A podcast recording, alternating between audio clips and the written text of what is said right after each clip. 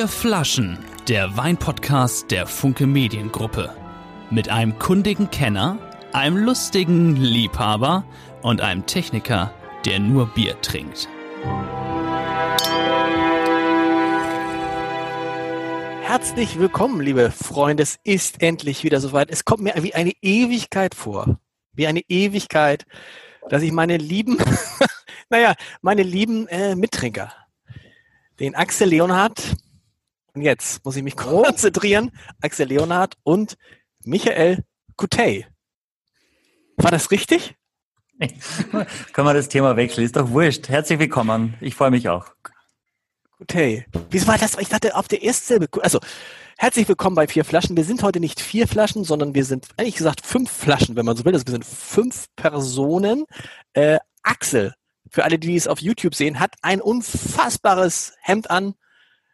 Thomas Magnum lebt. Er sieht, er sieht, ja. unglaub, er sieht unglaublich gut aus. Er ist nach wie vor unverheiratet und er ist jung. Nicht so jung wie Michael.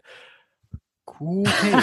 Aber Axel hat immerhin die meisten Fans. Immer, das muss man sagen. Und ich glaube, es liegt ja. auch an, an, an Hemden wie diesem. Oh, nee, er ja. sieht einfach, er sieht einfach, er sieht einfach unglaublich gut aus. Und ich sehe so ein bisschen, ich habe sehr stark abgenommen in der letzten Woche durch einen Magen-Darm-Infekt, aber man sieht es nicht. Egal. Äh, ich freue mich sehr. Und du hast heute natürlich zwei Gästinnen, wie wir gender korrekt sagen. Zwei Gästinnen und du sitzt mit denen an einem Tisch. Ist alles Corona-mäßig äh, abgestimmt. Zwischen euch sind unsichtbare Plexiglaswände. Ähm, Michael, ein Haushalt, die, genau, die so, Mädels äh, übernachten auch bei uns, von daher sind wir ein, ein Haushalt. Das passt wunderbar. Mädels, da ist schon, da geht schon los, Mädels, das, äh, dafür möchte ich mich an dieser Stelle schon einmal entschuldigen für alle weiteren Verfehlungen des Herrn. Ähm, ich schätze, die, unser hoher Besuch kommt, lass mich raten, kommt der Axel A aus Kroatien, B aus der Schweiz oder C aus Österreich? Ich würde sagen aus der Schweiz. Ja, gut. Michael, wen hast du uns diesmal mitgebracht? Wir freuen uns sehr. Ja, also ich freue mich auch. Ich habe schon gesagt, ich freue mich allen, die äh, uns jetzt hier verfolgen, quasi in äh, unserem Videoformat, weil optisch auf jeden Fall unser Podcast noch nie so schön war wie dieses Mal. Äh, zwei äh, wahnsinnig charmante und kompetente äh, Kolleginnen aus der Weinwelt, zwei Sommelieren aus Österreich, die Rosa Besler und die Evelyn Wandel sind bei mir, beide aus Tirol. Äh, und aber ich würde mal das Mikrofon weiterreichen und jeder sagt einmal zwei, drei Sätze, woher sie sind und was sie machen. Sehr gut. Ja, hallo. Ich komme aus Tirol, Leutasch. Ähm, ja, wir haben ein Biohotel zu Hause. Und du musst das Mikro ein bisschen höher halten, glaube ich. Das ist der alte, so, das ist immer was, so ist besser. Also ihr habt ein Biohotel, das ist für mich, das ist für mich wichtig. Ein Biohotel. Ja. Genau, aus Tirol in Leutasch bei Seefeld, wo letztes Jahr auch die WM stattgefunden hat. Genau, gleich genau, ganz in der kennt man. Genau, und äh, ja, Sommelier und ähm, haben wir zusammen den Kurs gemacht und seitdem können wir uns seit 2008, 15. 15, 15, genau. Kennst du das Biohotel Dabara? Sagt ja, dir das natürlich, was? natürlich. Ja, siehst du, Michael, sehr siehst bekannt, du. Sehr bekannt. Sehr bekannt. Der ja. Kollege Michael kannte es nämlich nicht, da war ich immer, da gibt es auch gute Weine, da gibt es auch einen guten gemischten Satz aus Wien. Daher kenne ich den gemischten Satz. Aber gut, herzlich Die willkommen. aus Wien sind immer gut. Sind, ja, zumindest, vorsichtig Leute, wer jetzt einen gemischten Satz aus Wien trinkt, muss eine Woche in Quarantäne. Oder, Michael? nee, ich weiß nicht. Wen hast du noch mitgebracht, Michael? Ja, Rosa. Hallo zusammen. Ja. Auch eine waschechte Tirolerin und ja, wie gesagt, äh, mit der Evelyn zusammen die Sommelier-Ausbildung gemacht, bin auch an der Weinakademie gewesen in Rust. Und äh, jetzt haben wir die äh, Weinmarke Berggitschen gegründet und da haben wir euch heute ein Flaschel mitgebracht und wegen dem sind wir heute da auch beim Michi. Tatsächlich. Ja. Das ist, das ist lustig, wenn man das sieht. Die, die es nicht sehen können, ich beschreibe es mal. Das ist, was ist die Berggitsch? Die Berggitsch, was ist das? Das die, müssen die Mädels erklären, da bin was ich ist, Was ist Gitsch? Was ist Gitsch? äh, Gitschen ist das Tiroler Wort für Mädels. Aha, ah, die Bergmädels. Darf man sagen, Ach ja. doch, Mädels, man darf Mädels sagen. Ja. Die Bergmädels. Also, und darüber steht, darüber steht eigentlich die Mädels, die Leidenschaft der Wein. Und dann ist aber zweimal die durchgestrichen und dann drei Mädels, eine mhm. Leidenschaft der Wein. Wer ist die dritte im Bunde? Äh, die dritte im Bunde ist die Brigitte Haferle. Die konnte uns leider nicht begleiten, weil sie ähm, daheim arbeiten muss. Ähm, ja, ganz liebe Grüße natürlich von ihr. Sie würde gern dabei sein, hat es aber leider nicht geschafft. Und ähm, deswegen auch ähm, der Name Berg, also B steht für Brigitte, E für Evelyn, R für Rosa und G für Gitschen. Ah, ach so, guck mal, und, und Axel, Axel hätte gedacht, es geht um einen Berg, um einen Weinberg. Falsch. Hätte ich Nein. gedacht, tatsächlich, ja. Hättest du gedacht. Axel, was fällt dir ein zu den Attributen knackig, inspirierend, charmant? Lars Heider, würde ich sagen. Richtig. Und das ist das, der Wein. Ihr macht, das ist euer Wein. Das heißt, ihr habt ihn, ihr habt ihn selber gemacht oder ihr habt ihn in Auftrag gegeben? In Auftrag. Ah, gegeben. wir haben ihn selber küvitiert.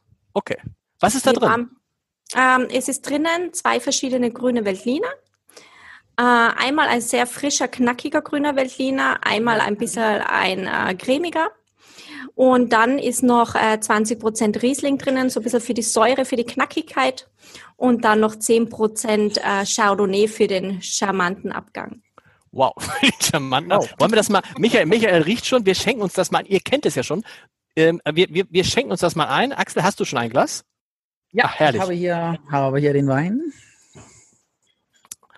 Ich kann mich an die letzte Folge schon, doch natürlich, Schloss Johannesberg. Oh, Schloss Oh, Johannesberg, der oh. Gelblack. Leute, Leute, Ja, der Gelblack. Ja, Oh, ich kau. Oh, das war toll. Das war toll. Aber mal sehen, heute. Michael, was riechst du? Was riechst du bei diesem, bei dieser Mischung aus Grünfeldliner, Ja. Chardonnay? Also die, die? Cuvée ist ja erstmal so ein bisschen äh, ungewöhnlich, ja, gibt's ja nicht ganz so oft. Ich finde spannend auch, wenn man äh, Grüner Veltliner in unterschiedlichen Qualitäten, auch was die Kraft äh, hergibt, weil die, die Rebsorte eben sehr, sehr vielseitig ist. Es ist nicht nur immer ein leichter äh, äh, Sommerwein, der Grüne Veltliner, sondern äh, die, die hochwertigen Veltliner, die es ja auch gibt in unserem Land, werden eigentlich mit zunehmendem Alter eher immer verglichen mit einem Chablis, auch von der Qualität, leider auch vom Preis ein bisschen. Ja, und von daher finde ich es erstmal schon mal sehr smart, dass man zwei, und es ist auch mein erstes Mal, dass ich diesen Wein heute probiere. Und ich finde, er riecht erstmal auf jeden Fall frisch. Äh, gar nicht so aromatisch. Ein bisschen vielleicht gelbfruchtig in der Nase.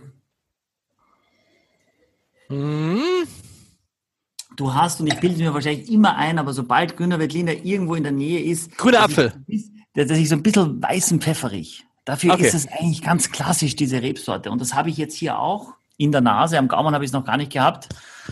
Was sagen die Mädels, die Gitschen? Was sagen die Gitschen? Also ähm, wir finden es auch von der Aromatik her nicht zu explosiv. Das wollten wir auch nicht. Und ähm, wir haben uns gedacht, wir machen so eine ganz äh, eine leichte, gefällige Aromatik. Wir haben es ein bisschen duftig. Ich spüre auch diese gelbe Frucht, das, diese leichte Würze, die der Michael angesprochen hat mit dem weißen Pfeffer. Ich habe ein bisschen Kamille, Akazie, Quitte auch nichts, was jetzt ähm, nicht eingebunden wäre, sondern einfach diese, diese Frische, diese Leichtigkeit. Was Das finde ich ganz interessant. Also anders als jetzt zum Beispiel beim Schloss Johannesberg schmecke ich jetzt nichts Spezielles raus. Bei Schloss Johannesberg, da war ja so, dass man, ich, ich weiß gar nicht mehr, was es war, aber da war ja so, was war denn das noch? Das war ja so, äh, da, da, da gab es doch so einen sehr, sehr guten Vergleich. Was hatten wir da noch, Michael? Wo wir noch alle, ach ja, Ahoi, pass mal auf, das muss ich euch erzählen. Das muss ich euch erzählen. Gelblack, Gelblack Schloss Johannesberg. Da hatte ja einer von uns Ahoi Brause, Zitronengeschmack rausgeschmeckt. Ich glaube, es war Axel. Und ich hatte dann am Ja, Abend, am Abend hatte ich einen, einen Freund, der sagt, du musst diesen Wein mal probieren, schenk ihm diesen Wein ein und sag zu ihm, pass auf, ohne Scherz, sag zu ihm, schmeck mal, an was für ein Geschmack aus deiner Kindheit erinnert dich das? Und er trinkt es und sagt, ja, ist doch klar, Ahoi Brausepulver, Zitrone. Da bin Oh. ich fast in Ohnmacht gefallen. Aber hier ist es tatsächlich so, Ja, wäre einer für den Podcast Nee, na, doch. Ähm, aber hier ist es tatsächlich so, Michael, verbessere mich, es ist so äh, eingeschlossen alles, dass man nichts, dass jetzt nichts sich in den Vordergrund drängelt. Das ist sehr gut. Ich würde auch sagen, es ist wahnsinnig harmonisch, aber das ist am Ende immer entscheidend für einen guten Wein.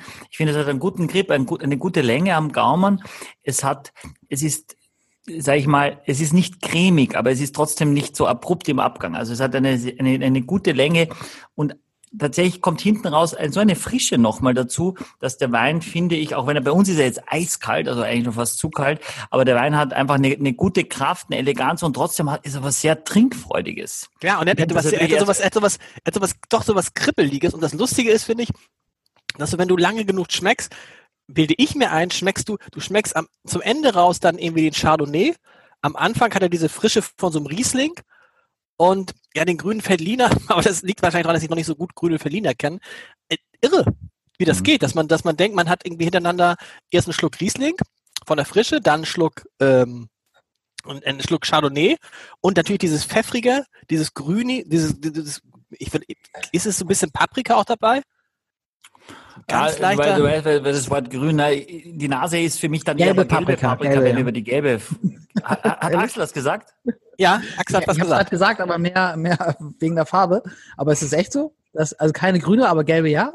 Ja, also wenn du das Gelbfruchtige nimmst, das ist natürlich, da ist sehr, sehr oft gelbe Paprika auch drin, so im Gedanken. Wenn du das, das Gelbfruchtig sagst oder das auch riechst, dann ist es eben gelbe Paprika, natürlich auch gelbe Früchte, gelbes Steinobst, aber ähm, die grüne Paprika hast du eher nicht, die hast du ganz oft bei so Sauvignon Blancs aus Neuseeland, da hast du dieses eher raue, aggressive äh, bei der Paprika und hier wäre es eher die, die gelbe Paprika, ja. Aber das Aber Sieh doch mal bitte. Ja, dass du sie den ganzen Abend eigentlich trinken kannst, weil wenn das zu aromatisch ist, äh, das nervt das irgendwann relativ schnell nach dem zweiten Glas. Und wenn die Weine aber so äh, harmonisch sind und eingebunden und nichts dominiert, finde ich, dann ist das äh, prädestiniert dafür, dass man sich den ganzen Abend ohne Weinwechsel trotzdem bei einem Wein nicht langweilt.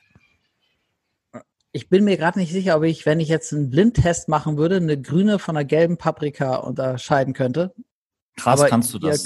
Auf jeden Fall. Wenn du sie aufschneidest, A- Axel, schon willst du es, ist ein krasser Unterschied, wirklich.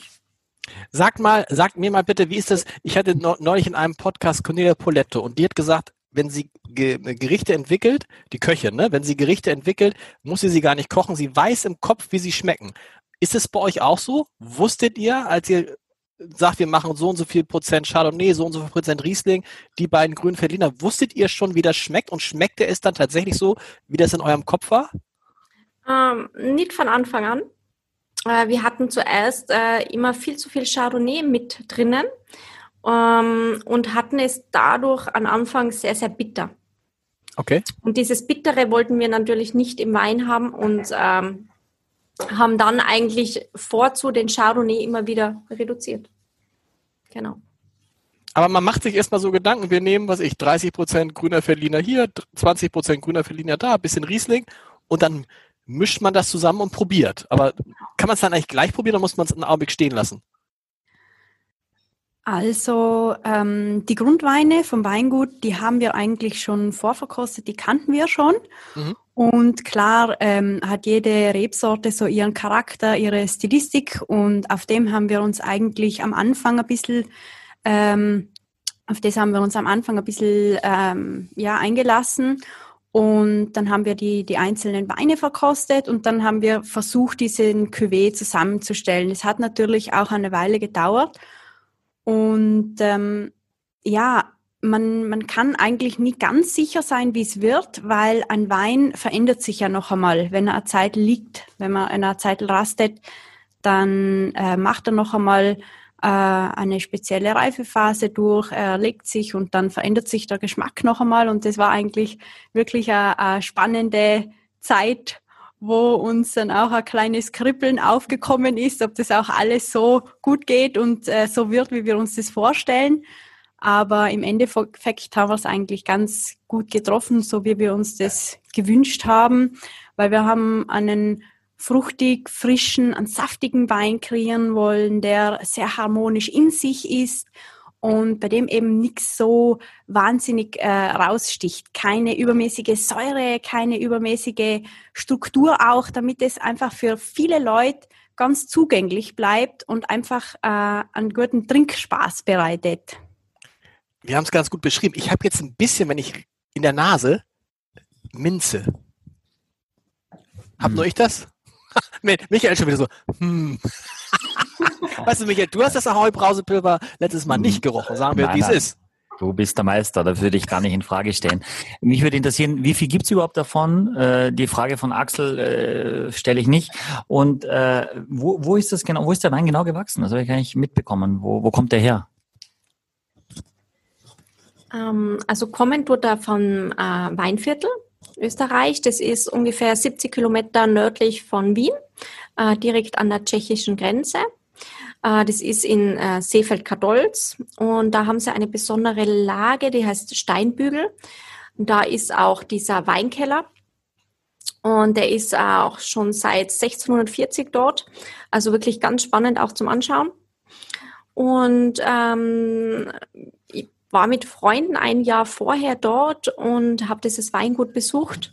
Und äh, da ist mir das dann am Ende angeboten worden, ähm, dass wir zusammen eben einen Cuvée kreieren können. Und man gehört, dass neben das Weinglas umgefallen ist, hat man nicht gehört, ne? Nein. Nein? Ja, gut, das ist gut. Pass auf deine uh, Bücher. Ja. Entschuldigung. Aber, ähm, aber ihr, ihr habt diesen Cuvée sozusagen kreiert. Heißt das, dass, dass ihr euch, also ist das wie eine Mini-Firma oder wie ein Mini-Produkt, was ihr auf den Markt bringt, also wo ihr richtig Invest hinter habt und ins Risiko gegangen seid? Ja, also wir haben okay. äh, das das erste Mal gemacht und äh, wir haben eigentlich auch mit äh, viel weniger äh, Weine angefangen. Also wir ähm, am Anfang hat es immer geheißen vom Weingut, wir müssen eine Mindestbestellmenge nehmen. Ähm, waren dann ein bisschen unsicher, haben gesagt, naja, wir sind noch nicht sicher, ob wir so viel verkaufen und haben gesagt, okay, mhm. äh, das Weingut wollte, dass wir, was war das, circa 500 Flaschen nehmen. Wir haben dann gesagt, ja, ob das auch geht, dass wir mal nur mit 300 anfangen, weil wir haben uns einfach da noch nicht so drüber traut. Und ja. ähm, wir haben dann, das war im März, haben wir den Wein gemacht. Ähm, genau, und dann hat es geheißen, okay, äh, Sie schicken uns nochmal eine Fassprobe und dann können wir entscheiden, ob wir den Wein jetzt wirklich nehmen wollen oder nicht. Und es war ganz lustig, weil eine Woche später hat uns dann der Weinkellermeister angerufen und hat gemeint, ich habe den Wein jetzt schon fertig gemacht, weil der ist so gut, egal, wenn ihr es den nicht nimmt, dann verkaufen wir den. Cool. Ah, sehr gut. Und sind die Flaschen weg? Die, die 500 Flaschen, sind die weg? Ja, es sind schon wieder die nächsten 800 Liter bestellt. Wow. wow. Ja. Okay, aber also eigentlich seid ihr, eigentlich seid ihr Sommeliere. Das heißt mit anderen mhm. Worten, also das normalerweise macht ihr was? Ah, berat, berät, beratet ihr? Beratet ihr? Gut, Michael, das ist, weil ich so lange mit dir zusammen bin, fange ich an, die deutsche Sprache zu verlernen. Das ist nicht gut. also ihr beratet, ihr beratet Leute, äh, welchen Wein sie trinken sollen. Normalerweise. Ja, genau. Genau. Also Und ich sagt bin, jetzt hab, ja. Ich bin im Hotel tätig, also ich mache die Restaurantleitung und bin der Sommelier dort. Und die Rosa ja, ich habe auch ähm, zehn Jahre in der Gastronomie gearbeitet. Jetzt mache ich äh, mehr Privatverkostungen und auch mit Käse, ganz spannend. Mhm. Und da lernen wir halt auch viel über den Geschmack der äh, Leute. Was schmeckt, äh, wie kommt der Wein an, was ist wichtig beim Wein? Und dann haben wir uns gedacht, wir vertrauen uns einmal ran an so ein Projekt, weil Wein zu machen und zu kreieren ist doch noch einmal was anderes als nur Weinberatung. Also es ist echt äh, eine spannende Sache gewesen. Könnte ich eigentlich mir jetzt, sagen wir mal, ich kaufe ich kauf mir jetzt einen guten äh, Chardonnay, ich kaufe mir zwei gute Rieslinge und ich kaufe mir noch einen Grünfeldliner und schütte mir das selber zusammen, mache mir meine eigene Cuvée. Geht sowas? Theoretisch ja. Theoretisch ja. Schmeckt nur nicht. Genau. Aber wieso schmeckt es bei euch? Und, und, wenn Axel und ich jetzt, Axel nimmt seinen Lieblingswein, ich nehme meinen Lieblingswein, der Michael nimmt den Lieblingswein und dann schüttet man zusammen und guckt mal. Also aus drei guten Weinen kann wahrscheinlich kein schlechter werden. Okay. Aber äh, die richtige Abstimmung ist da schon ganz, ganz wichtig. Und ähm, da gibt's ja auch diese ähm, Weinberater, die nichts anderes machen, als Grundweine zu küvettieren, wie zum Beispiel ganz bekannter Michel Roland. Und ähm, ja, auf die Feinabstimmung kommt's mhm. oft mal an. Gut. Also ist es tatsächlich so, nur weil du drei tolle Sachen zusammenhaust, heißt das noch immer nicht, dass das Ergebnis dann nochmal das potenziert, sondern da muss man eben schauen, ich brauche die Frucht von dem einen, ich brauche das Tannin von dem anderen, äh, der mir alleine zu bitter wäre, aber in der, in der Kombination dann wieder eigentlich, wenn beide sich gegenseitig dann das Ganze besser machen, das ist ja auch die Funktion eines Sommeliers, dass, dass er das Essen und den Wein in der Kombination ein größeres Erlebnis schafft als beides individuell für sich und das ist ja unser, unser Hauptjob. Ähm, von daher ganz so einfach ist es nicht. Ähm, aber wenn man natürlich äh, im Kopf irgendwas hat äh, und das funktioniert und der Kellermeister dann sogar sagt, das ist so gut, wir machen es auf jeden Fall, das ist schon immer, finde ich, dann also ein Ritterschlag, dass man sich das also schon, schon sehr gut zurechtgelegt hat. Wo kann man die Flasche kaufen und was, was kostet der, was kostet der Wein? Kann man überhaupt den, den Wein kaufen? Entschuldigung, die Frage, schau mich so an. Äh, also ja, man kann ihn bei uns im Hotel kaufen oder auch bei der Rosa zu Hause äh, oder eben auch bei äh, der dritten von uns im Bunde, von, bei der Brigitte. Die hat einen Weinhandel in Tirol, in Ried am Inntal und da kann man ihn auch kaufen. kosten tut die Flasche 11,40 Euro. Das ist, das ist so ein Preis, wo auch Axel sagen würde, nimm ich. Sehr gut. Pass auf. Sagen, also, find, also dafür finde ich, also ich meine, ich finde den sowieso wirklich sehr gut. Ähm, und Weil, also den, da, dafür, du für 11,40 geht er. Wenn er jetzt 18 Euro gesagt hätte, hätte ich gesagt, meine Güte, shit weg. Lass mich, mal, lass mich doch mal reden. nee, ich finde den äh, also erstaunlich günstig. Ich hätte gedacht, der wäre teurer. Wirklich. Ja. Ja. Also man kann ihn auch bestellen. Äh, es gibt eine Webseite, die heißt www.bergkitchen.at und da äh, verschicken wir auch äh, Dreier- bzw. Sechser-Kartons in die Welt hey. hinaus. Genau. Mick, Mick. Das war dieser kleine Werbeblock, der von Axel Leonhardt präsentiert wird, von dem Hemdenhersteller von. Wollen wir das nächste, wollen wir jetzt mal zusammen drei tolle weitere Weine probieren? Das machen wir als nächstes. Wir haben insgesamt heute zwei weiße, ja. zwei rote. rote. Wahrscheinlich genau. trinken wir jetzt, wir trinken jetzt wahrscheinlich den weißen, ne? Genau, es gibt einen Sauvignon Blanc äh, und die, die Frage war, war gar nicht so einfach quasi, was, was serviere ich oder was probiere ich, vor allem wenn ich jetzt zwei Profis da, daneben habe. Wir haben ja mit Henrik Thoma und Gerhard Retter schon zwei äh, Top-Sommeliers gehabt und jetzt haben wir eben zwei Top-weibliche Sommeliers, umso spannender. Dann brauche ich nicht so viel reden, äh, sondern können dann das die Mädels, weil die heißen ja die Bergkitchen, äh, übernehmen. Und ich habe jetzt einen Sauvignon Blanc aus Slowenien. Und das ist eigentlich ein bisschen fast ungewöhnlich, weil wahrscheinlich viele unserer Hörer äh, das noch gar nicht kennen, dass das überhaupt äh, geht. Und der heißt Colles äh, und kommt von, von Vino Gross. Ähm, Michael Gross ist der Winzer und ist circa anderthalb Stunden von der steirischen Grenze entfernt. Ähm, und das haben die, hat die Familie Gross in 2005 gekauft äh, die ersten äh, die ersten Flächen und seit 2011 äh, macht Michael Groß einer der beiden Brüder. Hannes ist der zweite, der, der, der quasi der Vater hat das übergeben an die beiden Söhne und der eine macht das vor allem in der Steiermark und der andere macht das äh, vor allem eben auch in Slowenien und dieser Kolles, äh, den haben wir eben heute im Glas. Ähm, und ich habe gedacht, wir wollen irgendwie das machen, was quasi nichts zu tun hat mit dem Wein davor. Das heißt, wir haben einfach deutlich mehr Aromatik, deutlich mehr Frische und vor allem mal einen Wein aus Slowenien, das man eben gar nicht so gut kennt in der Weinwelt tatsächlich, auch in Europa nicht. Ähm, und die Böden sind aber sehr, sehr ähnlich wie in der Steiermark. Ähm, das Weingut Thement, auch ein bekanntes steirisches Weingut, hat er die Fläche, äh, die Lage Zirek, die zum großen Teil auch in Slowenien ist. Äh, und äh, nur weil die politische Grenze da ist, heißt ja nicht, dass die, dass der Boden sich ändert. Das sind also sehr, sehr ähnliche Verhältnisse. Nur halt, dass das Image des slowenischen Weines nicht so hoch ist wie die des österreichischen und deswegen die Weine teilweise auch noch relativ günstig sind für das, was sie bringen. Und das, äh, ja, wollten wir eben jetzt auch äh, mal einmal den Beweis anbringen. Cool. Er riecht nicht ein klassischer Sauvignon Blanc. Für mich völlig überraschend. Ich hätte jetzt nicht getippt, dass es Sauvignon Blanc ist in der ersten Nase oder rieche ich einfach nur schlecht?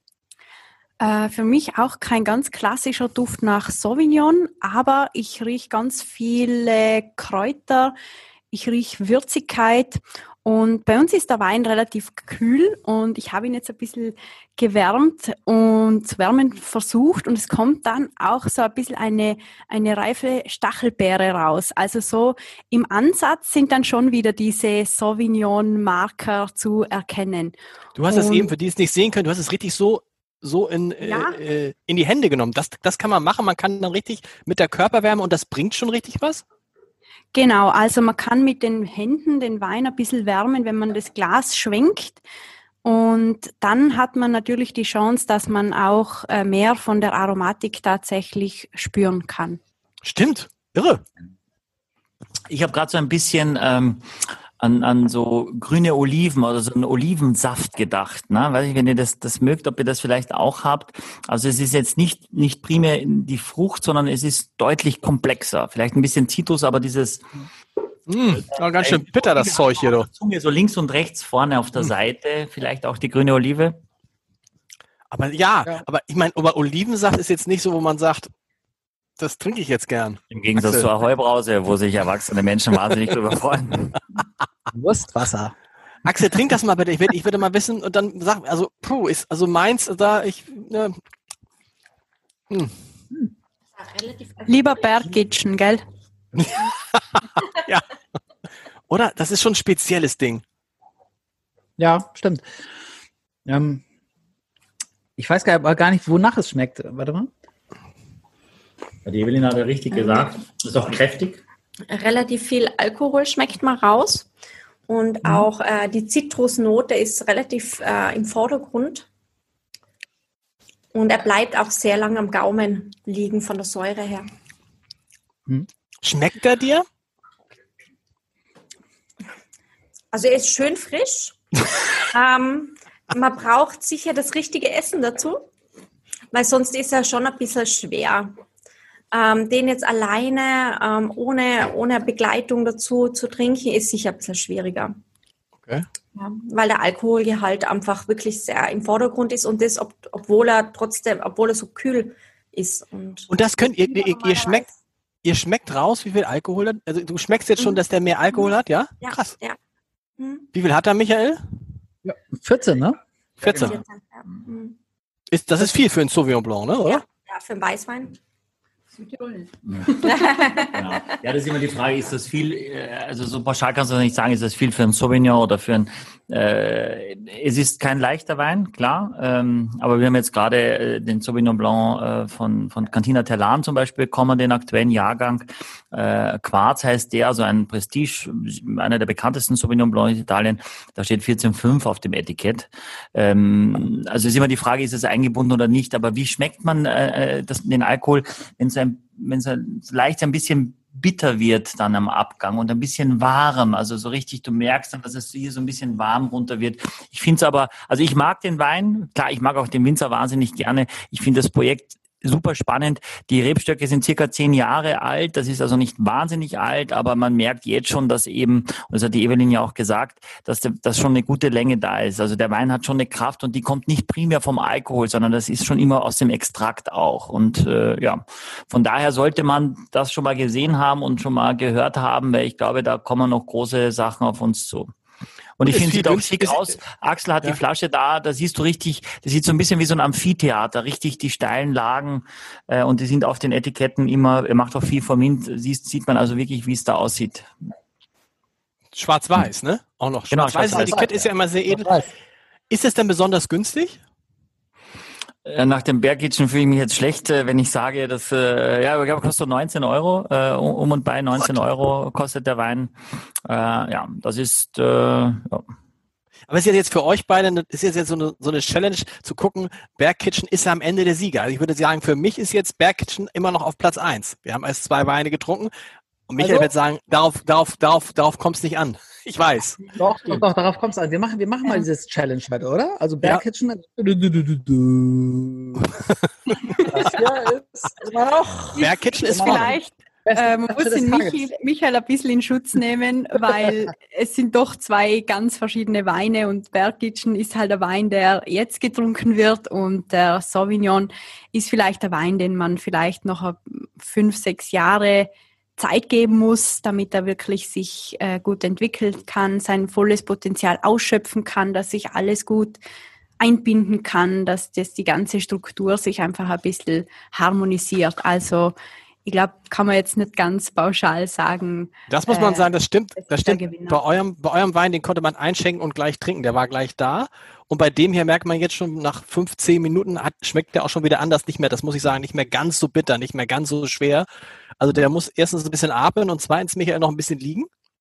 Äh, ja, auf jeden Fall. Die, die Menschen neigen dazu, gerade bei der Rebsorte Sauvignon Blanc, die ja sehr über die Frische kommt, das viel zu jung zu trinken. Weil die, und das trifft für viele auf jeden Fall zu, auch für viele, sag ich mal, neuseeländische Sauvignon Blancs, die fallen dir nach zwei, drei Jahren wirklich auseinander. Aber das sind Qualitäten, die wirklich durch die Flaschenreife noch absolut äh, profitieren. Und der Michael macht das äh, mit seiner Frau Maria in einer so einer Akribie und in so einer Leidenschaft, dass, dass man einfach zu einem relativ jungen Zeitpunkt, wie wir es heute haben, ähm, die Weine jetzt schon zu verkosten und das sollte man sich schon mal hinlegen, weil die, die werden auch teurer werden, weil es das auch hergibt, weil die Rebsorte nach wie vor doch sehr im Trend ist. Sauvignon Blanc, auch in Deutschland ist das äh, bei den Winzern in der Regel sehr schnell oder meistens als erstes ausverkauft. Die Leute mögen schon diese, dieses eher fruchtige, wobei der Wein eben schon sehr, sehr ernsthaft ist. Und hinter dieser Frucht dann am Gaumen, und das merkst du auch eben, äh, ja, sehr viel Extrakt und Seriosität kommt. Und das ist für mich jetzt, ich bin jetzt nicht der große Sauvignon äh, Blanc Liebhaber und das ist für mich aber schon ernsthaft und spannend und natürlich haben auch die Mädels recht, dass das Essen dazu auf jeden Fall dem Wein auch gut tut. Ja. Aber was mich immer nervt, ist, wenn man zwei Weine miteinander vergleicht, weil der eine hat. Deshalb machen wir es ja übrigens. Nur deshalb ja, machen wir es, Michael. Aber ja, so ist das. das ist der ja, einzige. Aber, aber, aber, aber, aber das ist ja, also ich meine, ich bin ja jetzt nicht so der Weinkenner, vielleicht kriegt man das nicht so mit, aber das ist so. ähm, aber wenn ich dann die Weine habe, natürlich vergleiche ich die miteinander und natürlich äh, frage ich mich, was war denn der, der beste Wein jetzt für mich oder welcher schmeckt mir jetzt gerade am besten. Deswegen ist das was Axel, das ist ja legitim, genau. aber das ist halt so, man, man ist zu schnell dann, dass man irgendwas abhalftet. Also wenn du jetzt, wenn wir den Bergic jetzt nicht hätten und mit dem Sauvignon Blanc starten würden, wäre es jetzt wahrscheinlich der beste Wein bis jetzt, wenn es jetzt nur der eine ja. gegeben hätte. Aber das ist halt ja. immer so, wenn du, je mehr Weine du am Tisch hast, umso mehr neigst du dazu zu vergleichen und dann ist es eben manchmal nicht einfach, dass einzelne, also es ist manchmal so, dass einzelne Weine ein bisschen unter Wert geschlagen wird. Aber das ist völlig menschlich und nachzuvollziehen auf jeden Fall. Wollen wir mal eine Frage der Zuschauer? Heute gibt es viele Fragen. Ich weiß nicht, wie viel wir schaffen, ob wir wieder drei machen oder fünf. Irre, irre Fragen heute. Irre Fragen. Eine Frage. Und ich hoffe, ihr könnt die beantworten und ihr könnt sie mit Ja beantworten. Haben Weine Vitamine? Weil Jetzt kommen die, die Mädels am Zug. Die, die da, da, da, denkt man natürlich, da denkt man natürlich, spinnen die Leute, aber klar, es sind ja Weintrauben drin und wenn mich nicht alles täuscht, haben Weintrauben Vitamin C. Ist das auch in so einem Wein drin? Ist das, ist das jetzt gut gegen, äh, wenn die Erkältungszeit kommt? Hilft es vielleicht sogar gegen Corona? Ich weiß es nicht. Haben Weine, wisst ihr das? Haben Weine Vitamin C? Oha, da gucke ich aber in drei, in drei leere Wein, Gesichter. Wein hat Vitamin C, ja, Ascorbinsäure. Ja, siehst du? Mhm. Stimmt. Stimmt. Aber ob das jetzt ausreicht für das Immunsystem, ist wieder es kommt, auf die, es kommt auf die Menge an. Das ist so, ja, genau. Aber tatsächlich hat Wein, das ist ja toll, man kann also sagen, Wein hat Vitamine. Dazu passt die zweite Frage, klassisch, dass die noch nicht gestellt wurde oder komisch. Was ist Weinstein? Rosa ist Was ist Weinstein? Also, gar nicht mal so einfach Wein, zu Harvey erklären. Weinstein ist ein Aber ähm, es gibt im Wein verschiedene Säuren und ähm, ich glaube, das eine davon heißt irgendwie Kristallin oder so. Und wenn man diese Säuren, wenn man den Wein im Tank, wenn der noch nicht abgefüllt ist, auf eine gewisse Temperatur abkühlt, dann fällt eben genau dieses Kristallin, diese äh, Säure fällt dann aus und das ist dieses, ähm, dieser Weinstein. Und auf jeden Fall hat es aber gar nichts mit der Weinqualität zu tun, wenn man ah, okay, das, das in einer Flasche findet. Genau.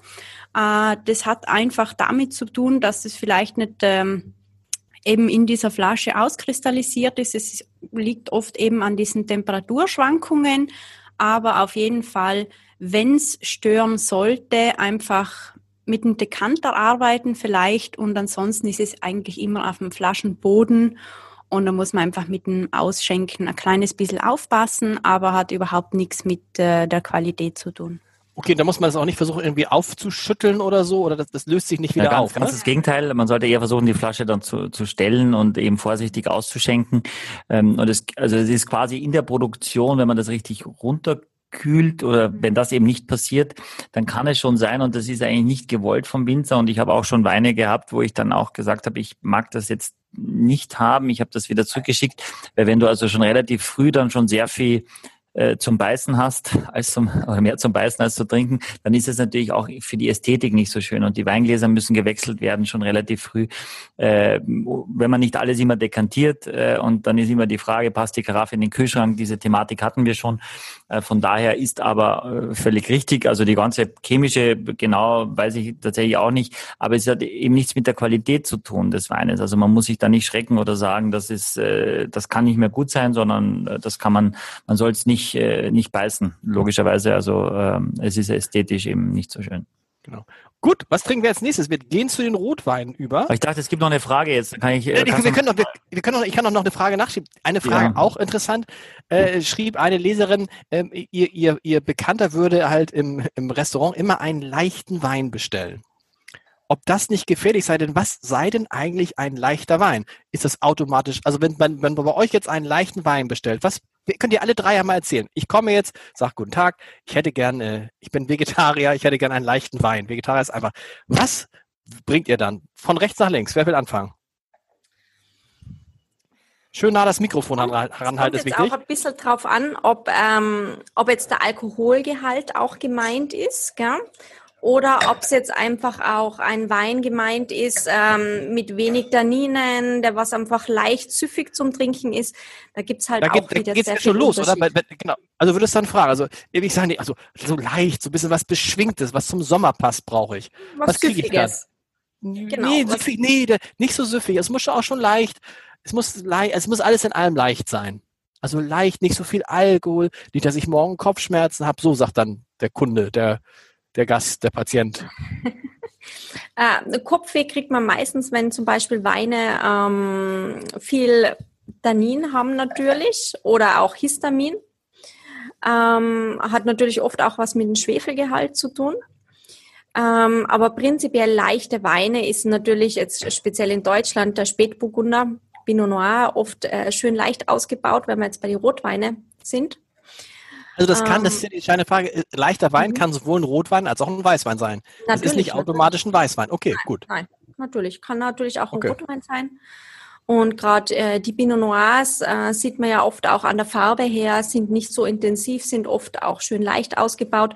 Meistens ist es besser, wenn er aus, ähm, vom Stahltank her ausgebaut ist. Sie sind nur immer viel leichter, als wie wenn sie jetzt zum Beispiel aus, vom Holzfass sind oder aus Gut. dem Wir- Barrikfass ausgebaut. Wir, wir trinken jetzt mal den nächsten Wein und fragen Mhm. dann nochmal äh, weiter, was ein leichter Wein, was dann die beiden anderen Sommeliers, wobei Michael ist ja, du bist auch ein Sommelier, Michael. Du bist ja irgendwie Diplom-Sommelier, hast du uns ja mal erzählt.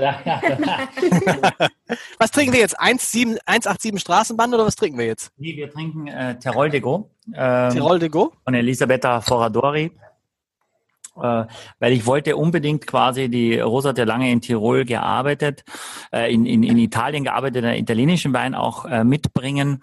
Und die, der Leutascher Hof von der Evelyn und von ihrem Mann, dem Gigi, meinem ehemaligen Schulkollegen und Internatskollegen, im Biohotel gibt es nur Bioweine und das ist eben auch ein Biowein. Ich glaube sogar Demeter, ich weiß es nicht, ist es? Der genau hat der Axel hat die Flasche jetzt, glaube ich, drüben.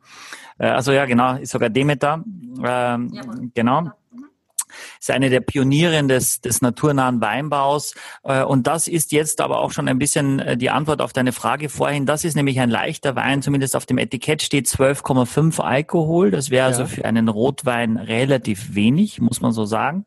Und die Rebsorte Terol de Go, äh, auch das ist ein bisschen ungewöhnlich, weil man es nicht ganz so gut kennt, aber ist eine autochthone Rebsorte aus der Region. Es gibt unterschiedliche Definitionen, wo, wo, woher die kommt, aber es ist höchstwahrscheinlich ähm, eine Übersetzung für Tiroler Gold. Und die zwei Damen neben mir kommen aus Tirol und das fand ich so passend und so schön, dass ich also ein bisschen Tiroler Gold mit ihnen trinken wollte. Das ist so schlimm. Axel, Axel und, und das müsst ihr wissen, Axel und Michael, das ist ja, ich bin immer, ich warte in diesem Podcast darauf, dass einer von dem, einer von beiden, äh, einer Winzerin oder einer Sommeliere einen Heiratsantrag macht. Axel war mal so kurz davor. Ich war so kurz davor. Du warst so kurz davor. Sie hatten, sie, hat, sie hat einen Freund und der, ist Musiker, also ich glaube, der ist extrem cool. da hatte ich. Theresa. Ähm, Ah, richtig? Ja, Ja. Theresa. Ähm, ganz stark, ich rieche ganz, ganz stark. Ich, ich, ich möchte jetzt am liebsten runterlaufen und mir einen äh, Kaiserschmarrn machen und dann schön Zwetschgen drüber träufeln. Oder? Das ist irre, finde ich. Das ist irre. Mhm. Das riecht nach, also es riecht, glaube ich, ich habe die ganze Zeit überlegt, wonach es riecht, nach Malaga-Eis. Malaga-Eis ist gut. Richtig. Ja. Eingelegte, eingelegte Rumrosinen. Ja, irgendwie sowas. Ich finde, es riecht auch so ein bisschen, ein bisschen rauchig, auch ein bisschen pelzig. Also es riecht fast schon ein bisschen pelzig. Äh, und ich finde aber, ich habe auch so ein bisschen Kirschfrucht auch dabei. Also äh, schwarze Kirsche habe ich auch. Und Schwarze Kirsche? bisschen, ja, reife Zwetschge. Jetzt wollte ich nur fragen, Michael, weißt du, war der Wein in der Amphore? Mhm. Okay. Mhm. Ist ja ganz eine coole Amphore. Ist eine ganz alte und traditionelle Art, den Wein auszubauen. Das sind so ganze, ganz große Tongefäße. Und das Coole daran ist, dass die auch einen Sauerstoffaustausch haben, wie beim Holz. Und Okay. nur das Holz gibt halt relativ viel Geschmack auch oft einmal ab und Struktur und das macht die Amphore auf eine andere Art und Weise und ist ganz, ganz cool, weil die haben den ganzen Keller voll mit Amphoren und äh, wenn man diesen Unterschied so ein bisschen schmeckt und auch der Wein, finde ich, hat eine ganz eigene Struktur. Was sagt ihr dazu? Wie schmeckt euch das? Du musst Ja, das erstmal erklären. ich- Ja. Du hast es, du hast es geschmeckt, dass der Wein schon im Holz war, aber dass es kein Fass war, sondern eine Amphore? Also das hast du gerade geschmeckt? Damit war er nicht im Holz, oder? Die Amphore ist ja nicht aus Holz, oder? Genau, ist ein Tongefäß. ja, ja, nee, schon. Genau, aus Ton. Aber, aber also das hast du gerade einfach nur übers Schmecken rausgekriegt? Also, Ich weiß natürlich, dass das Weingut auch Amphoren hat. Ich habe nicht gewusst, dass dieser Wein in der Amphore ausgebaut ist, aber für mich hat es jetzt überhaupt keinen Holzgeschmack oder so etwas, aber man schmeckt halt dieses leicht rauchige, etwas, was man vielleicht am Anfang nicht so genau definieren kann. Aber diese schwarze Kirsche ist ja auch extrem dominant jetzt. Mhm. Also Wahnsinn. Und auch was. Symbolisches, also was, was, äh, was, so, so was Greifendes, so, so Grip am Gaumen, was, ich weiß nicht, in welcher Temperatur du es hast, aber wir haben es relativ kühl und ich äh, mag das aber auch in dieser Temperatur es zu trinken. Der Wein hat vielleicht bei uns 14 Grad oder so, 13, 13, 14. Äh, und dadurch ist so eine Frische enthalten und ich habe das schon vor vielen Stunden aufgemacht, weil das der wirklich Luft braucht, aber eben so gar nicht fett ist. Ist so elegant und schlank und, äh, und die Rebsorte ist eben so speziell auch eigentlich mit nichts zu vergleichen und ja, also ein Wein, den man, glaube ich, äh, ja, so nicht kennt. Und äh, jetzt Nee. sind wir schon so wirklich mittendrin, Slo Sauvignon aus, äh, aus Slowenien und dann so einen Amphoren ausgebauten Teroldego aus dem Norden Italiens. Das ist schon, schon, schon spannend. Genau? Und ich darf dann nochmal sagen, was mir wichtig ist, ähm, Weißweine trinkt man oft zu kalt und äh, Rotweine zu warm. Das ist nochmal so ein Satz, den ich Sehr vielleicht nochmal sagen sollte an dieser Stelle. Weiß ob Eine ständig steigende Lernkurve äh, mag ich total. Perfekt. was kostet denn die Flasche? Äh, der kostet kostet der Wein? 30 Euro. Äh, äh, genau. Ähm, und ist jetzt, es gibt auch schon 2018, also das ist quasi jetzt vier Jahre später nach dem latest Release ähm, und trotzdem ist das noch sehr, sehr jugendlich. Also wenn du das jetzt nicht weißt, was draufsteht, könntest du auch meinen, das ist ein ganz frischer Wein, ne? weil der ja null noch an Reife hat. Der ist so, so jugendlich, äh, dass das wirklich auch spannend sein wird, äh, wie, wie der Wein eben reift. Und irre ist, finde ich, Also- wirklich, diese, diese, diese, dieser Kirschgeschmack ist wirklich irre. Entschuldigung, Axel. Ja, ja. Welcher, welcher Jahrgang war das jetzt? 2014. 14, ne? Ja. Okay. Ein guter Jahrgang. Wir erinnern uns, Michael, was war 2014? Da wurde Deutschland Weltmeister. Zum, Be zum, also zum Beispiel, zum Beispiel. Ich hatte irgendwie an die Hanse Lounge, an den Umbau der Hanse Lounge gedacht, aber du, äh, du nennst die wichtigsten Dinge. 2014? Weiß ich, weiß ich gar nicht. Weiß ich gar nicht. Ich weiß, dass Österreich Mich- nicht hat. Michael, vielleicht, wenn du das Aber Mikro noch ein bisschen, ihr, ihr, ihr, macht das Mikro immer weiter weg. Das ist nicht gut für Axel und mich, die wir schon ein bisschen schwerer hören. Michael, wenn ich zu dir in die Hanse Lounge kommen würde und sage, ach, gut, also Herr, äh, Michael. Ja, gut, ey. Gute, Danke, gute. Axel kann das so gut. Also Gute. eigentlich müsste mich Axel immer anmoderieren. Das wünsche ich machen mir wir fürs nächstes Mal. nächste Machen wir. Ja. Herr Gutey, ach, ich bin in so einer Stimmung, ich muss so ein bisschen, ich habe so viel Stress gehabt, ich muss mal, aber so einen ganz leichten, schönen Wein. Was Mhm. würden Sie mir da empfehlen? Ja, also die Evelyn hat es schon angedeutet und das ist total, äh, äh, es ist, das Thema ist wirklich komplex, weil äh, es gar nicht primär mit dem Alkoholgehalt zu tun hat, äh, wie ein Gast einen leichten Wein empfindet. Ja, und also es gibt Leute, die, da machst du äh, wirklich einen einen fetten Wein auf, einen fetten Chardonnay, äh, äh, der auch 14 Alkohol hat, und dann sagen die, oh, der ist ja gar nicht mal so kräftig. Und du denkst so, oh, ey, viel kräftiger haben wir gar nicht. Ja, also ähm, und da muss man dann eben schon wirklich drauf schauen. Ähm, die Säure ist meistens eben ein, ein Punkt, der, der den Menschen eher mehr Säure, dass es eher leichter ist, unabhängig mal vom Alkohol oder beim Rotwein Holz. Je mehr Holz, umso kräftiger, egal was beim Alkohol draufsteht. Hm, aber ich glaube generell bei Weißwein müsste das immer unter 13 sein und beim Rotwein immer unter 14. Dann würde das unter zumindest einigermaßen leicht reingehen. In Deutschland hat man ja das Glück, dass man auch, auch trockene Weißweine findet, auch unter zwölf, ja, aber das ist hier schon, sowas gibt es in Kalifornien nicht, zum Beispiel, ne? dass man das, eine volle physiologische Reife hinbekommt äh, und dass der Wein trotzdem komplett durchgärt und man dann eben äh, einen trockenen Wein hat äh, mit, mit so wenig Alkohol. Also ich würde schon immer Sagen, fragen. Was, hm? Ja, und dann, okay, du jetzt, was würdest du dann fragen? Würdest ja, sagen, also, ich, äh, ich, eben, äh, ich liebe immer die Frage, was trinken trinken Sie denn sonst so gerne, weil dann wüsste ich so ein bisschen in die Richtung, wer sagt, so wissen Sie, ich mag diese leichten Weine, die. Ja. Grauburgunder, Herr, Herr Coutet, Grauburgunder. Ich liebe Grauburgunder. Wir trinken eigentlich zu Hause nur Grauburgunder. Ja, dann sage ich, was für ein spannendes Leben Sie haben. Da beneide ich Sie erstmal drum, äh, aber auch da finden wir noch das Richtige für Sie. Aber ich würde mich interessieren, was, was die Rosa denn empfehlen würde. Rosa, pass auf, jetzt machen wir für dich ein bisschen, machen wir ein bisschen schwieriger. Also ich sag, ich sag dann, also, ach Mensch, schön hier bei Ihnen im Restaurant und äh, ich möchte einen leichten Wein haben, aber mit unter 20 Euro, nicht so viel Säure und also Sauvignon Blanc und Grauburgunder geht gar nicht. Und so, was bringst du mir dann? Ähm, dann bringe ich wahrscheinlich irgendeine autochtone Rebsorte wie Blatterle oder einen schönen Kerner, der oft einmal total unterschätzt wird, nicht ganz so viel Säure hat, immer eine tolle Frucht hat und relativ ausgeprägt ist, aber nie zu hart rüberkommt. Aber wie der Michael und die Evelyn schon gesagt haben, wenn jetzt einer zu mir kommt und sagt, ich mag lieber einen leichteren Wein, da muss ich echt als Sommelier noch einmal ein bisschen nachhaken und nachfragen, äh, weil das kann einfach so viel bedeuten. Mhm. Und es ist einfach auch, glaube ich, ein bisschen so dieses Feeling, was man als Sommelier auch haben kann, dass man aus den Leuten ihren Geschmack so ein bisschen rauskitzeln kann. Vom Aber erklär mir, das ist interessant. Also wir, wir probieren es jetzt mal aus. Axel, äh, äh, hat jetzt einen leichten Wein bestellt und jetzt kitzel mal bei Axel raus, was er mag. Mal sehen, mal sehen, wie das geht. Wir, wir, wir hören euch zu, wenn es euch nicht unangenehm ist. Ähm, ja, Axel. ja. Rosa. Was hättest du denn gern für einen leichten Wein? Einen roten oder einen weißen?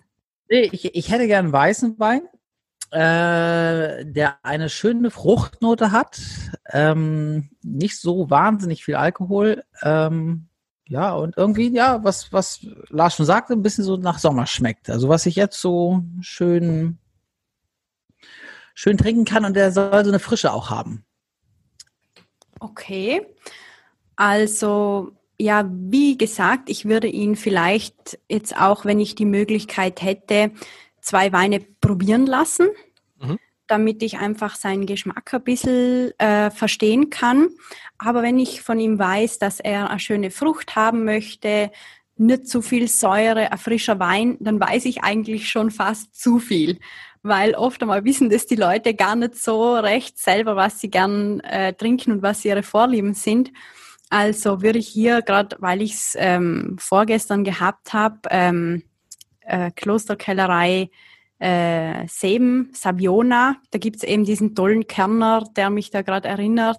Ganz fruchtig, sehr gelbfruchtig, angemessen in der Säure, hat einen guten Schmelz und äh, ist eben nicht zu üppig. Was ja natürlich auch gehen würde, ist Bergkitchen auf jeden Fall. Hat fast so geklungen, ja, als würdest du den beschreiben. Ja, ja der würde auf jeden Fall funktionieren, ja. ja. Machen wir es nochmal schwieriger. Weiß nicht, wer von euch dreien das sagen will. Nehmen wir jetzt mal an, ich käme jetzt als, als Riesling-Liebhaber und sagte, egal, ich will jetzt einen leichten Wein, aber auf jeden Fall ein Riesling. Und es muss auch schon ein deutscher Riesling sein. Was dann? muss ja, der Michael. Ja, ja die, die, die Rose, ne, die Rose übernimmt jetzt. Pass mal auf. Wenn's, wenn's, wie viel darf es kosten? 10 Euro oder? Nein, nein, also wissen Sie, bei Riesling, das ist mir egal, sage ich dann im Restaurant. Das kann, wir haben heute einen besonderen Tag, das kann auch mal fuf- bis zu 50 Euro hochgehen. Ach so, ja, sonst hätte Ja. ich jetzt gesagt, ähm, Mehr Auswahl. habt Erde oder so. ja, genau. Habt ihr was? Was ist das? Nein, nein, äh, nein, es, es ist auch wurscht. Äh, für mich wäre jetzt also ähm, die, erstmal die Frage, ob du einen jungen oder einen gereiften Wein magst. Also wie weit du dich beschäftigst mit dem Thema Wein.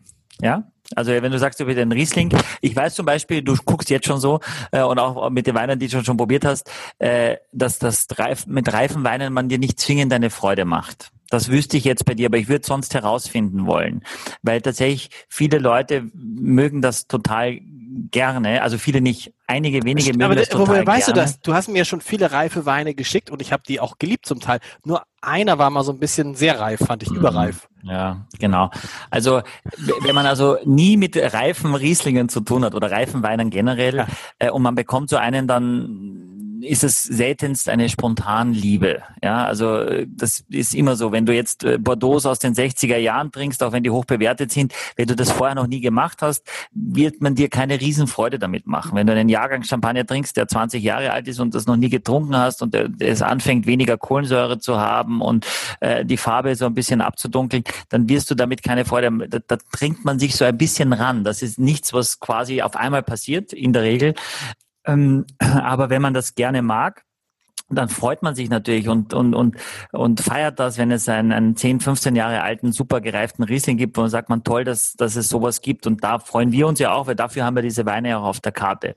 Und wenn du 50 Euro hast, ist ein ordentliches Budget, würde ich eben immer schauen, bist du alleine, äh, bist du mit deiner Frau? Mit Äh, meiner Frau. Genau, und der Frau würde ich immer sagen, wie sieht's denn mit der Säure aus? Weil da man oft ein bisschen Kein Problem. Schwierigkeiten, kein Problem, wunderbar. Dann würde ich Ihnen schon etwas empfehlen, zum Beispiel heute aus dem Jahrgang 2010 oder 13, zwei sehr eher säurebetonte Jahrgänge, die jetzt aber anfangen, richtig Spaß zu machen, trotzdem noch eine Frische haben, noch überhaupt keine Petrol-Reifetöne haben, sondern einfach nur weg sind von dieser Primärfrucht und jetzt viel mehr zeigen, als sie noch vor eben nach Jetzt ist er weg. Jetzt ist er weg. Ich Axel, guck mal. er ist, äh, gu- guckst du mal, ob er weg ist. Ich, ich, ich, ich äh, Guck mal. guck Ja. mal. Wir können es ja schneiden. Er ist weg.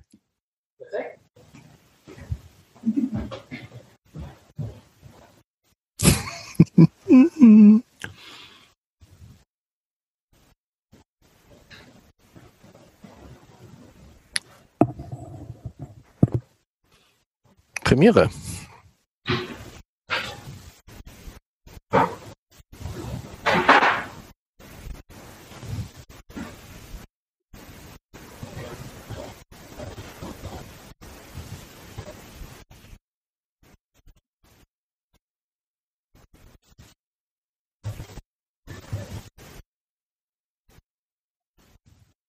Genau, genau. Nicht so Da schlecht. seid ihr wieder. Ja. Aber Lars hört das jetzt, wenn du das sagst. Ich würde das jetzt hat er nicht mehr gesagt? sagen. Nein. Oh nee, nee. Oh, ach, du bist schon da. Oh. Du bist so gemein. Wir müssen da nochmal einsteigen, weil du warst jetzt zwischendurch weg, ne? Ja. Du hörst, du hörst äh, äh, mich hier auch? Also, Du hörst uns wieder jetzt, Lars? Ich höre euch wieder, ja super. Ja, perfekt, ja. Er hat keinen Lader für meinen Akku. Ich brauche mehr Strom. Okay. Boah, für meinen Also, Akku. äh, aber was, wo fange ich nochmal an? Was hatte ich, ich hatte gesagt, okay, wir kriegen es nochmal hin. Du musst ja nochmal erzählen. Also, Muss ich nochmal anfangen jetzt. Ich war schon mittendrin. du musst nochmal anfangen, genau. Weißt du noch, wie, du, wie der Anschluss ist? An, äh, äh, aus, ich, wird, wird wahrscheinlich immer, äh, wie wir sagen, botschert klingen, wenn ich jetzt da reinsteige, wenn ich jetzt sage zum Beispiel 210 oder 213. Aber da, wenn, wenn Axel das hinkriegt, dann könnte ich da ansetzen äh, mit 210 und 213. Ja, auch wenn es so holprig genau. klingt. Also, Ja, Versuch. Petrolton war ja, ja. Ich, ich erzähle mal ein bisschen und Axel findet vielleicht irgendwann den Übergang. Genau. Und dann kannst du mich ja nochmal fragen, Axel oder uns, und dann können die, äh, die Mädels was dazu sagen, auch zum Thema Petrol. Ich dachte, wir hätten das schon mal erwähnt oder die Tankstelle quasi mal erwähnt, aber das können wir ja kurz drüber sprechen. Haben, haben, wir, noch- haben wir noch nicht und genau, aber das ist interessant auf jeden Fall. Genau. Ja, das fragt cool. Axel gleich mal. Okay, los. Mhm. Äh, 2010 und 2013, also beides Jahrgänge tatsächlich mit einer doch intensiveren, kräftigeren Säure, die jetzt anfangen, richtig Spaß zu machen und die sich wirklich zeigen, aus der Primärfrucht raus sind und so viel Wein eben hergeben und auch zeigen, warum es Sinn macht, diese Weine zu lagern und sie nicht zu jung zu trinken, weil es so schade ist und du so wenig davon hast dann. Auch wenn du sie äh, dekantierst und ihnen Luft gibst, ist es nicht das Gleiche, wie wenn der Wein in sich einfach lagert über mehrere Jahre. Und dann würde ich mich wahnsinnig freuen. Ich würde den Weg auch, den Rosa äh, vorskizziert hat, immer gerne gehen. Ich würde dir den offenen Riesling zeigen, den wir eben haben, um ein bisschen zu, ein Gefühl zu kriegen, magst du das oder eben nicht, in welche Richtung geht's? Und wenn ich dir was zu das ist ja oft die Menschen, die können genau sagen, mag ich oder mag ich nicht. Sie können es eher schwer beschreiben, was sie daran mögen oder nicht. Und wenn man dann etwas gibt, wo man sagt, das, das mag ich total, weil das und das mag ich. Zum Beispiel hast du einen Wein mit einer derb hohen Säure und die sagen, genau so mag ich das. Nicht ganz so viel Säure, dann weißt du so, hey, du kannst voll, voll reingehen, weil die mögen das total gerne. Oder wenn jemand sagt so, nee, das ist mir aber zu trocken und du denkst, der Wein ist aber schon eigentlich schon, der ist schon fast halbtrocken, ja, der ist so viel Zucker, dann weißt du, okay, in die Richtung kann es eben gehen sehen, dass es ruhig durchaus süßer sein kann, weil es geht ja nicht darum, was uns schmeckt oder was wir gut finden, sondern es geht ja darum, dass der Gast rausgeht und sagt, das war eine super Empfehlung, genauso wie ich den Wein mag. Wunderbar. Wollen wir das zwischendurch diesen, diesen 1, was haben wir jetzt, 1769 äh, einschenken? Und Axel sieht aus, als hätte er noch eine Frage. Eins, Axel, erstmal die Frage und dann, wir schenken aber schon mal den neuen Wein an und lassen ihn schon ein bisschen schwenken. Du siehst aus, als hättest du eine Frage, Axel. Ja, ja, tatsächlich. Du hast gerade was von Petrolton erzählt. Ist das Benzin? Ja, tatsächlich, ja, das ist, also wir, wir sagen auch, es gibt auch Weine, da riechst du rein und sagst, das ist wie an der Tankstelle. Tatsächlich, ja. Das okay. ist wirklich genau, genau so ein, ein Geruch. Ich lasse mal die Mädels jetzt beschreiben, wie, wie man das jetzt, wobei es ist, es riecht tatsächlich so, man kann den Geruch ja nicht beschreiben, aber bei welchen Weinen oder wo das besonders äh, stark dann hervorkommt. Mhm. Ähm, also gerade bei Rieslingen, die ein bisschen gereift sind, ähm, hat man oft die Sensation, wenn man reinriecht in der Nase, dass es echt so riecht, wie wenn man an der Tankstelle, an der Zapfsäule steht und dann gerade den Benzin nachfüllen möchte. Und das heißt jetzt nicht, dass der Wein total nach Benzin riecht oder so, sondern man hat halt den Ansatz, oder? Meist sind ein paar Fruchtnoten dabei und eben diese leichte Note von Petrol wir haben uns als Sommeliers echt mal gefragt, wieso hat es nur der Riesling und wieso kommt es, wenn der Wein gereift ist? Und ähm, ja, mm, ein, ein Wissenschaftler hat uns dann erzählt, es kommt vom Trockenstress von der Rebe. Und zwar, wenn die Sonne auf die Trauben scheint und die bekommen wie so einen Sonnenbrand dann, dann hat es ein bisschen eine Einwirkung auf, die, auf den Geschmack und auf die Traube selbst.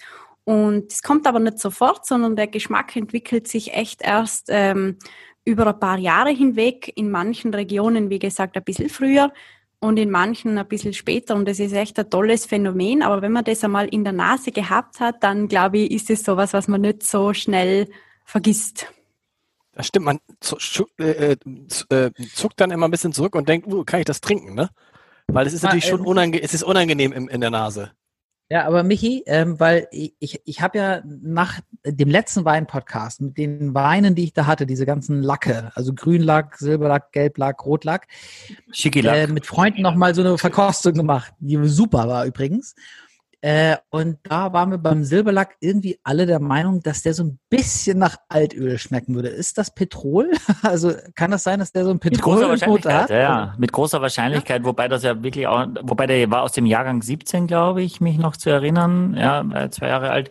Ähm, das kann schon passieren, das kann auch schon früher eintreten. Äh, das ist nicht unüblich, wenn es schon wenn die Weine wirklich 15, 20 Jahre oder älter sind. Ähm, und es ist etwas, was viele Menschen eher dann als Fehler, also quasi der Wein hat Kork, sage ich mal, obwohl er hat ja kein Kork, äh, der Wein hat Benzin, sagt man natürlich auch nicht, sondern sagt, der Wein ist, der ist, der ist schon nicht mehr gut. Das ist, aber der Wein ist nicht schlecht, aber er hat eine Geschmacksnuance jetzt oder eine Dominanz eines Geschmacks, das man vielleicht nicht kennt und der eine mag's äh, und könnte sich reinlegen und der andere mag's eben nicht. Und das macht jetzt das Komplexe in unserem Beruf, weil wenn die Flasche 150 Euro kostet und du sagst, das ist der beste Wein, den ich jemals getrunken habe und der Gast sagt, der Wein ist nicht gut, dann hast du natürlich ein Grunde, grundsätzliches Auffassungsproblem und sagst so, was machen wir denn jetzt? Weil ich, der, der Wein hat keinen Ja. Kork, der ist perfekt, ja. Aber wenn der Gast den nicht perfekt findet, äh, ist es eben dann für uns die Schwierigkeit, er soll ja einen schönen Abend haben. Also müssen wir versuchen, das irgendwie dann trotzdem noch zu lösen. Das ist komplex. Schöner Abend. Was haben wir jetzt als vierte Flasche? Äh, ich sage mal 1769, das heißt tatsächlich so. Was ist das für ein Wein? Ja. Tatsächlich äh, 1769. Ähm, ich bilde mir ein, ich, weiß, ich habe da jetzt zu wenig recherchiert, aber ich glaube, da ist Napoleon geboren. Aber es hat auf jeden Fall damit zu tun, weil der Wein kommt aus Korsika. Äh, da wird's jetzt spannend. Äh, also wir haben Slowenien, wir haben Teroldego und wir haben einen Wein aus Korsika. Und ich habe mir extra den Zettel nochmal ausgedruckt, äh, weil ich es von der Rebzusammensetzung äh, sonst nicht so gut aussprechen kann. Und zwar besteht er aus vor allem aus Syrah und dann aus Nieluccio, Nieluccio, was quasi äh, ein Verwandter des Sangiovese ist, und Schiacciarello. Ja, nur damit ihr es mal gehört habt. Gesundheit. Weil Ihr gesagt habt, den Schiacciarello, den, den schmecke ich irgendwie. Äh, jetzt wisst ihr es. Und du hast recht, Napoleon ist 1769 geboren. Das stimmte schon mal. Sensationell. perfekt. Der Wein kommt Und aus Korsika und aus der... Da, wusstest du das aus dem Kopf? Oder hast du es gerade? Natürlich. Nein, Entschuldigung. Entschuldigung. Also, äh, 1769. Natürlich, 1769, wegen 1789, 20 Jahre vor der Französischen Revolution. Ja. Ähm, ich habe es nicht nachgegoogelt, das kann man nicht Flexer. sagen. Nein, nein, nein, nein, nein, Flexer. nein, nein, das, Flexer, das kann man äh, nicht sagen, dass ich es nachgegoogelt hätte. Das ist Quatsch. ähm, Sag mal, Ah, Nicht schlecht, Wisst ihr was, ich rieche, ich rieche rein, ich rieche rein und darf ich sagen, ich habe eine tiefe Kindheitserinnerung. Wildpark Schwarze Berge, Freigehege. Es hat geregnet. Der Boden riecht so ein bisschen matschig und der riecht auch besonders matschig, weil da Wildschweine durchlaufen. Es ist für mich, der Geruch erinnert mich an das Wildschweingehege im äh, Tierpark Schwarze Berge. Und jetzt kommt ihr. Also ich hatte auch irgendwie was, also irgendwas rieche ich, was super charakteristisch ist, aber ich kann es nicht benennen. Also Wildschweine sind es jetzt bei mir, glaube ich, nicht, aber ich kann es nicht sagen. Aber es ist, ist gar nicht, also ich, das ist kein Geruch, den ich ab, ne, verstehst du, das ist einfach dieser, dieser animalische Waldgeruch.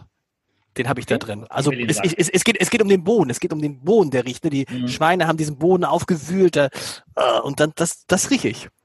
Ich kann ja auch nichts dafür. Ich kann es nachvollziehen, es ist so Ha! eher so die Schwarzerde, was man Genau. aus- ausriecht. Aber mich Schwarz erinnert was? es eher an, ähm, an eine Marmelade, nach was ähm, fest eingekochten. Also ich finde das eher, das ist was sehr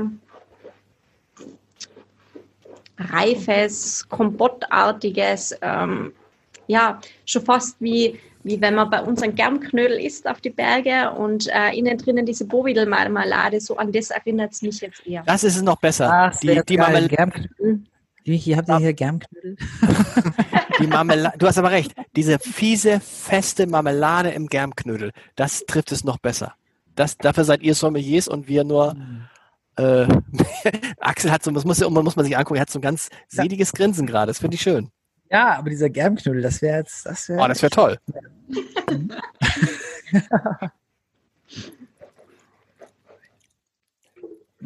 Ah, Es ist schon vom Geschmack. Beim Hast Geschmack bin ich wieder, bin ich wieder beim Wildpark. Mhm. Kurz auch äh, mal so an Tomatenmark gedacht oder so am Gaumen.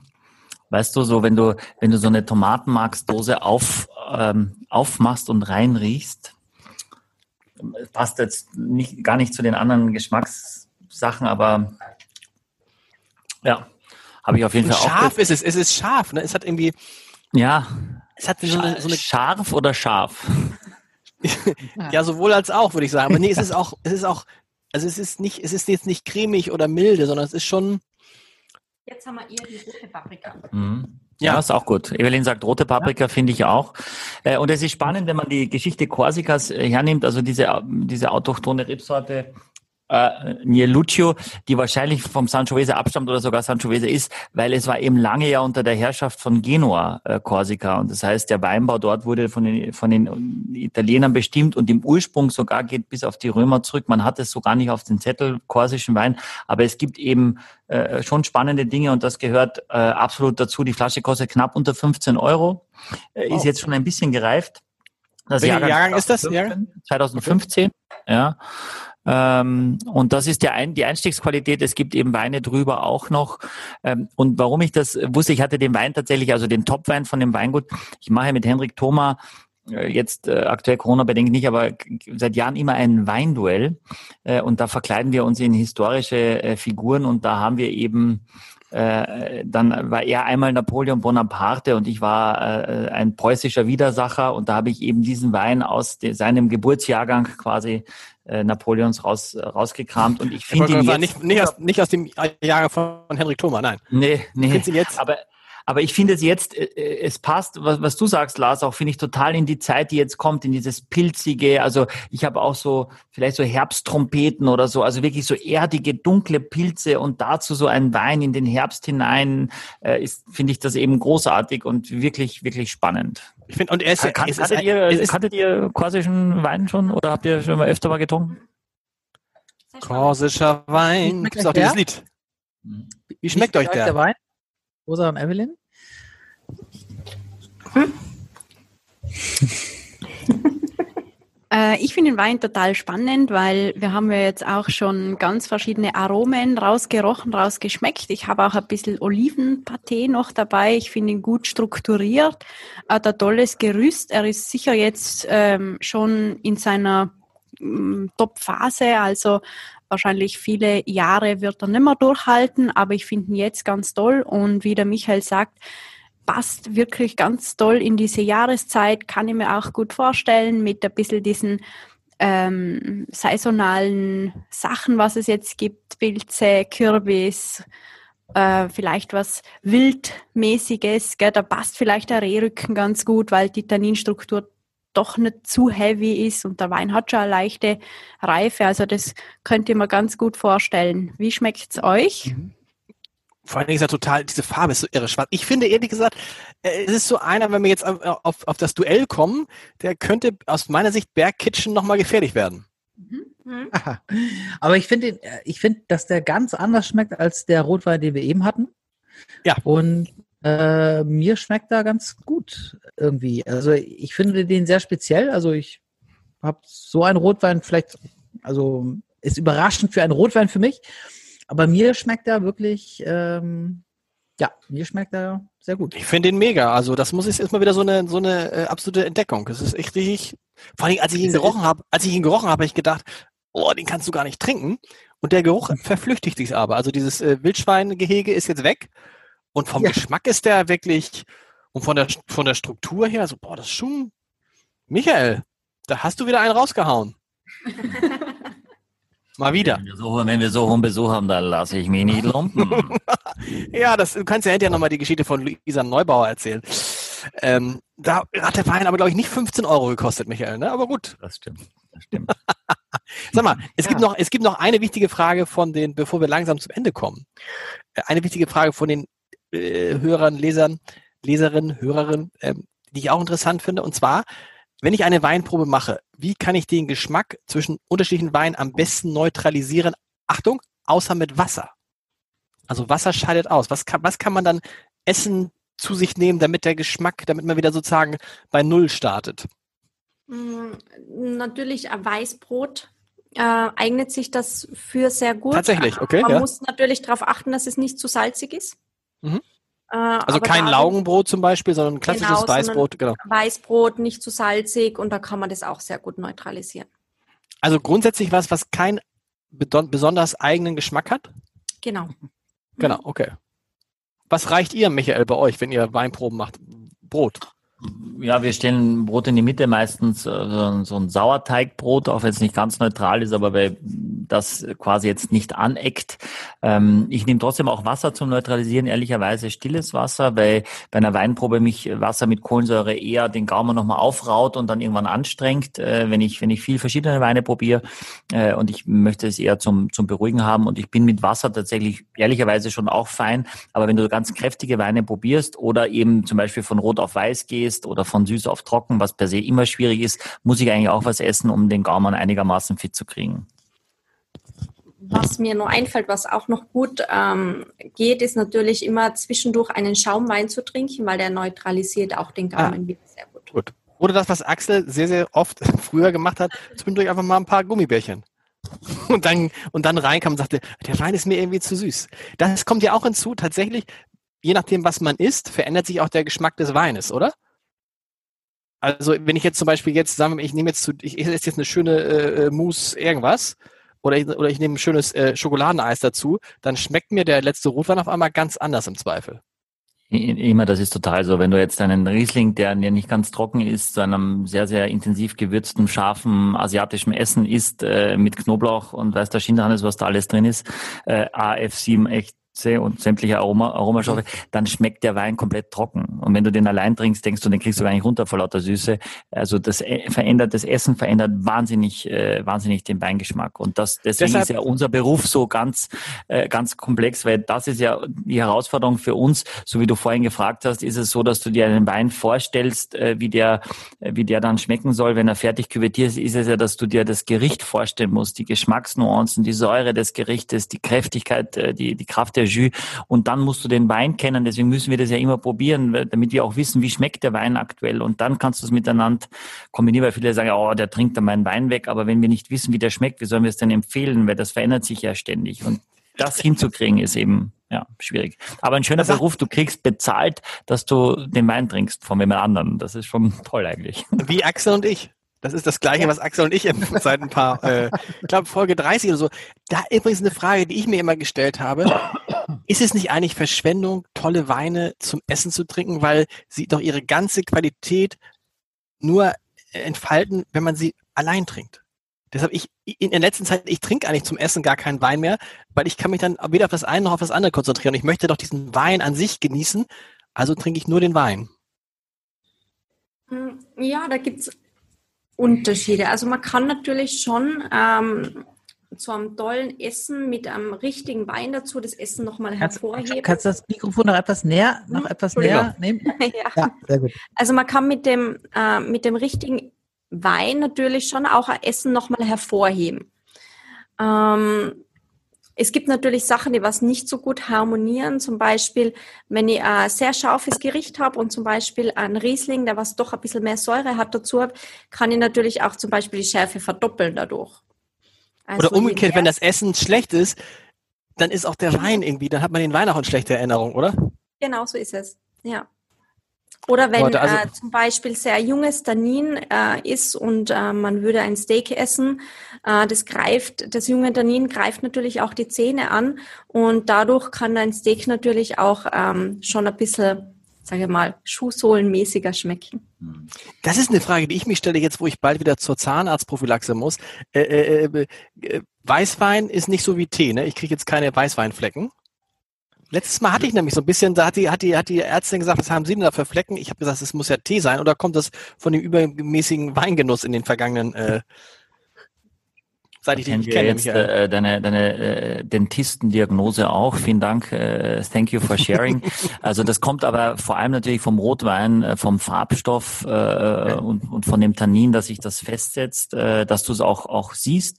Äh, der Weißwein ist eher gefährlich von der Säure her, dass er das Zahnfleisch angreift und die Zahnhälse. Äh, und ah, okay. das tut dann auch auch weh mit der Zeit, wenn du also ganz viel äh, diese Weine probierst, äh, dann ist das äh, ja, dann schmerzt das auch. Also tatsächlich also, aber, mhm. aber, während du die Weine probierst oder hinterher? Nein, währenddessen, es zieht dir richtig, äh, richtig ins Hirn rauf. Äh, also, äh, ja, da musst du dich vorbereiten. Also musst du vorher quasi, also ich nehme dieses Amex Zahngel, wenn ich weiß, und das hilft dann tatsächlich wirklich, das aufzutragen, weil es ist natürlich auch grausam. Du, der, du, der Winzer guckt dich an, voller Vorfreude, und, und du hast den Wein dann im Mund und, und verziehst dein ganzes Gesicht und er denkt, er hat irgendwas falsch gemacht. das, und es macht halt dann keinen Spaß mehr und du hast dann, das, das schmerzt, ja. Es ist auch an, anstrengend, ja. Leute, vielen Dank. Endfrage. Äh, unsere beiden Gäste dürfen nicht mitstimmen. Lieblingswein heute, Axel? Ähm, äh, ich tatsächlich äh, finde ich diesen hier, also ich meine, also, euer Wein ist toll, gar keine Frage, absolut. Ähm, aber diesen hier finde ich äh, als Rotwein. Diesen hier nochmal für die Hörer, diesen hier ist für die Hörer 17, 187 Straßenbande. 1769. 1769, ja, also ich, ich finde den wirklich sehr besonders und mir schmeckt er wirklich sehr gut. Deswegen, weil er so besonders ist, würde ich jetzt sagen, der hier. aber euer Wein ist super.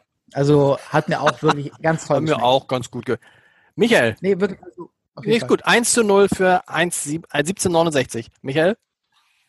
Mich eigentlich dagegen weigern. Aber ich bin absolut für Bergkitchen, äh, weil wir mit Axel eine, eine Personalunion bilden, äh, so dass wir also beide Weine abbilden. Und ich bin also, ich bin begeistert von, von dem ersten Weißwein, den wir hatten. Für den Kurs ist das auch sehr viel Wein. Ich finde die Geschichte toll.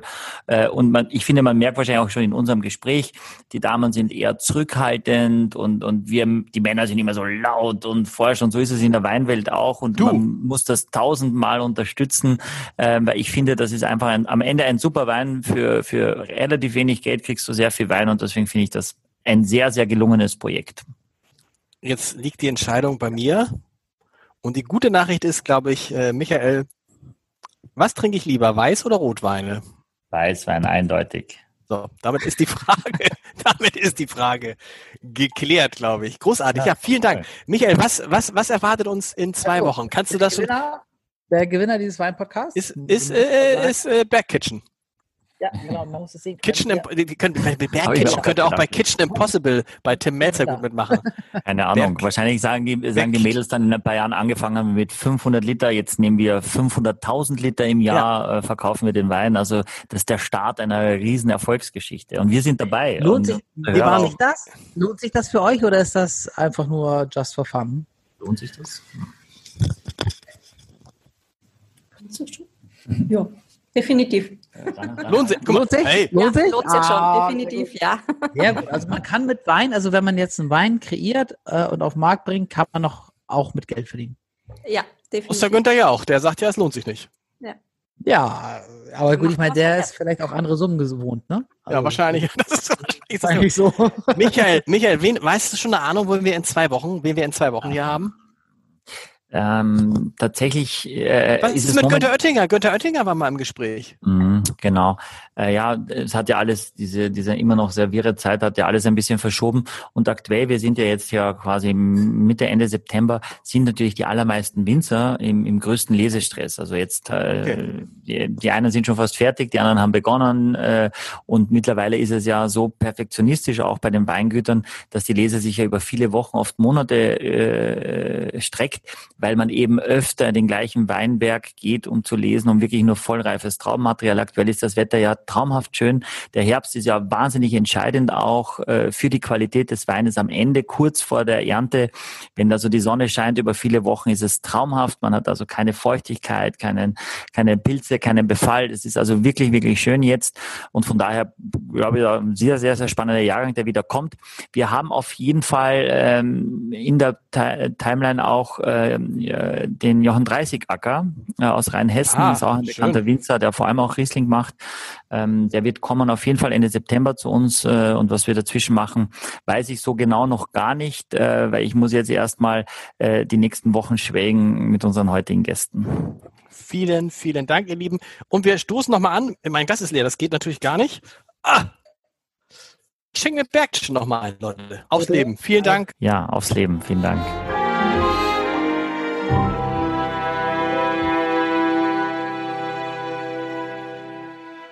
Weitere Podcasts vom Hamburger Abendblatt finden Sie auf abendblatt.de slash podcast. Ein Podcast von Funke.